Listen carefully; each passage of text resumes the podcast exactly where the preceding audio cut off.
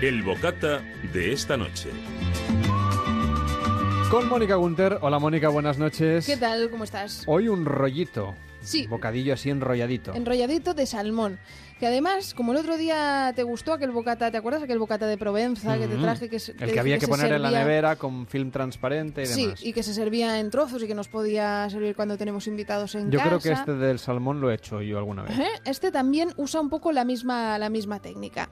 ¿Qué necesitaremos? Pues tenemos que buscar pan de molde sin corteza, a poder ser, si lo encontramos, no es indispensable, pero si lo encontramos del que viene cortado en el otro sentido, a lo largo. ¿Sabes que hay uno que lo venden Sí, en que rebanadas como- que son alargadas, sí, sí. que se usan para hacer canapés, estas cosas? Pues si encontramos de esto, mucho mejor. ¿Qué haremos? Cogemos una rebanada de este pan alargado y con el rodillo la estiraremos para que quede bien finita. ¿m? O sea, le quitaremos todo el aire a esta amiga de pan de molde. Luego prepararemos una mezcla para el relleno de este rollito de salmón, que serán dos cucharadas de mayonesa, o al gusto, depende cuántos eh, rollitos queramos preparar.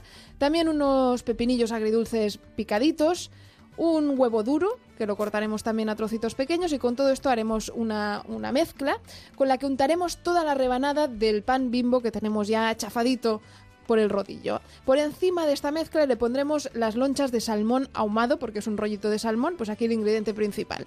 Lo enrollamos que quede bien prieto. Y este rollo lo metemos en papel film, lo envolvemos con papel film y lo guardamos en la nevera un mínimo de media hora para que se mezclen los gustos y para que se eh, quede un poco más sólido, ¿eh? que no que se pegue todo. Que sea más fácil de cortar después. Claro, que ¿no? sea compacto. Y, y después, una vez queramos servir, no tiene que estar solo media hora, ¿eh? Si se está unas horas, incluso toda la noche, de un día para otro, no hay ningún problema. Más no que recordar que lleva huevo. Eh, cuando lo queramos servir, pues lo sacamos, lo desenvolvemos, lo cortamos en rodajas y además queda muy chulo porque las rodajas quedan con una espiral. Y queda muy bonito.